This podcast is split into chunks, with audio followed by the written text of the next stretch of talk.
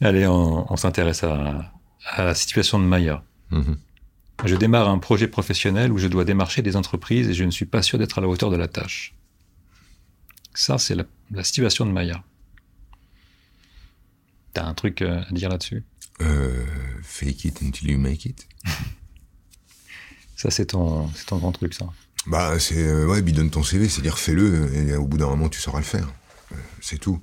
Mais le. Je pense qu'il y a un paquet de gens qui ne sentent pas la hauteur des tâches.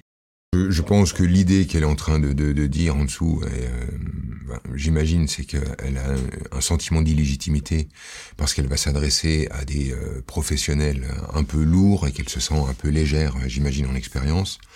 Et euh, l'idée, Maya, est toute simple, c'est-à-dire que plutôt que d'aller jouer sur le terrain de ceux qui ont le poids de, de l'expérience et du professionnalisme, euh, comprends que ton atout n'est pas du tout posé là-dessus. Ton atout, il est posé sur euh, ta euh, euh, ta fraîcheur et ta naïveté dans dans tes angles de vue sur le métier. Donc plutôt que de feindre de jouer au vieux loup de mer qu'on a déjà connu pour essayer de trouver un, espèce de terrain de légitimité avec des dinosaures, tu ferais peut-être bien en fait d'arriver et de dire que au contraire ta légitimité c'est d'être décalé par rapport à eux. Et là d'un seul coup euh, tout ça pourrait s'alléger. Je te lis la suite. Pardon? Je te lis la suite. Ouais. Mon enfance, euh, attends que je dis pas de bêtises, voilà. Mon enfance a été marquée par des parents tout de psy, ce qui a éveillé un intérêt chez l'humain pour moi. J'aime encore jouer les rebelles en même temps que ma tendance à être une bonne élève. Je me vois, plus curieuse de découverte que figée dans mes idées.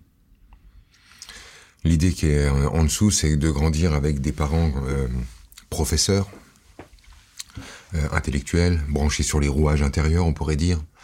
Euh, ça, ça crée très facilement des enfants qui sont anxieux à l'idée de ne pas avoir la bonne réponse. En gros, d'une manière tout à fait sous-jacente et euh, subtile, euh, mais je reçois une, vague d'amour de mes parents à chaque fois que j'ai une bonne réponse à une de leurs questions. Donc tu sais, ça, ça, commence tôt, hein, juste à l'apprentissage de la lecture, où euh, de bien formuler le truc et de bien baisser le ton à l'arrivée au point à la fin de la phrase tu sens l'énergie de ton parent, de, tu sens son énergie de contentement. Euh, Lorsqu'à table on se pose des questions et qu'on a la bonne réponse, on sent encore cette énergie de contentement.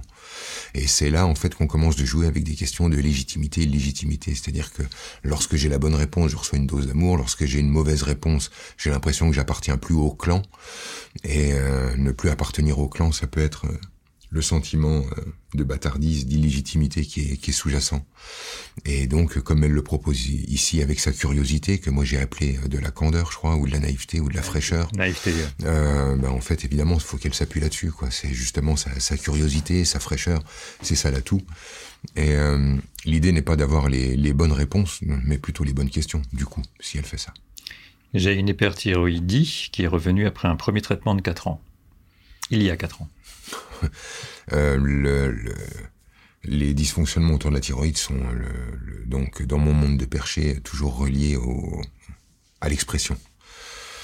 Ce que j'exprime, ce que je reçois, ce que je donne, ces trucs-là, mais euh, ici l'hyperthyroïdie, elle renvoie sur euh, je dois tout le jour dire qui je suis.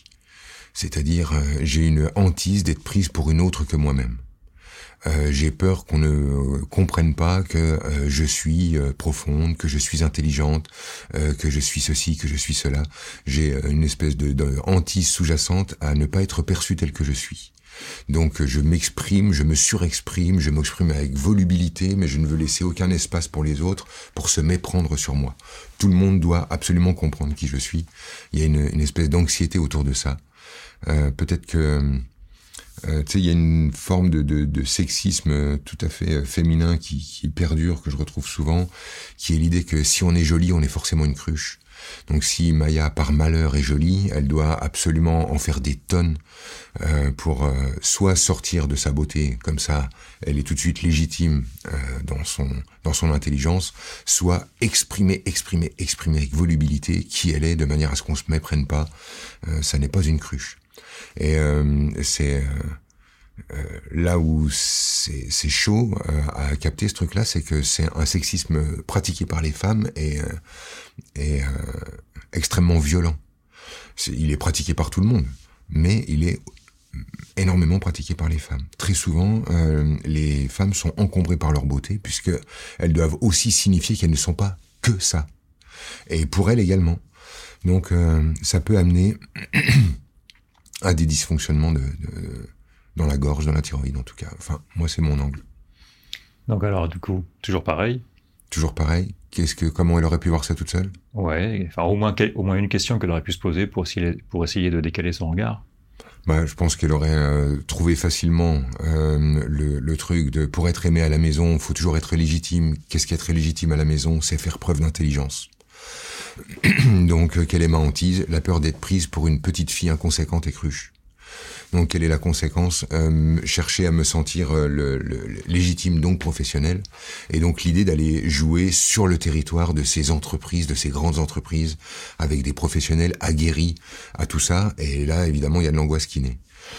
Si je comprends que je ne suis pas aimé par rapport à ni ma beauté, ni mon intellect, ni, ni mon machin, mais que euh, ma légitimité, c'est justement ce pourquoi on me fait venir, c'est-à-dire ma fraîcheur, ma candeur, euh, ma curiosité, tout se, tout se rétablit. Génial. Merci Franck.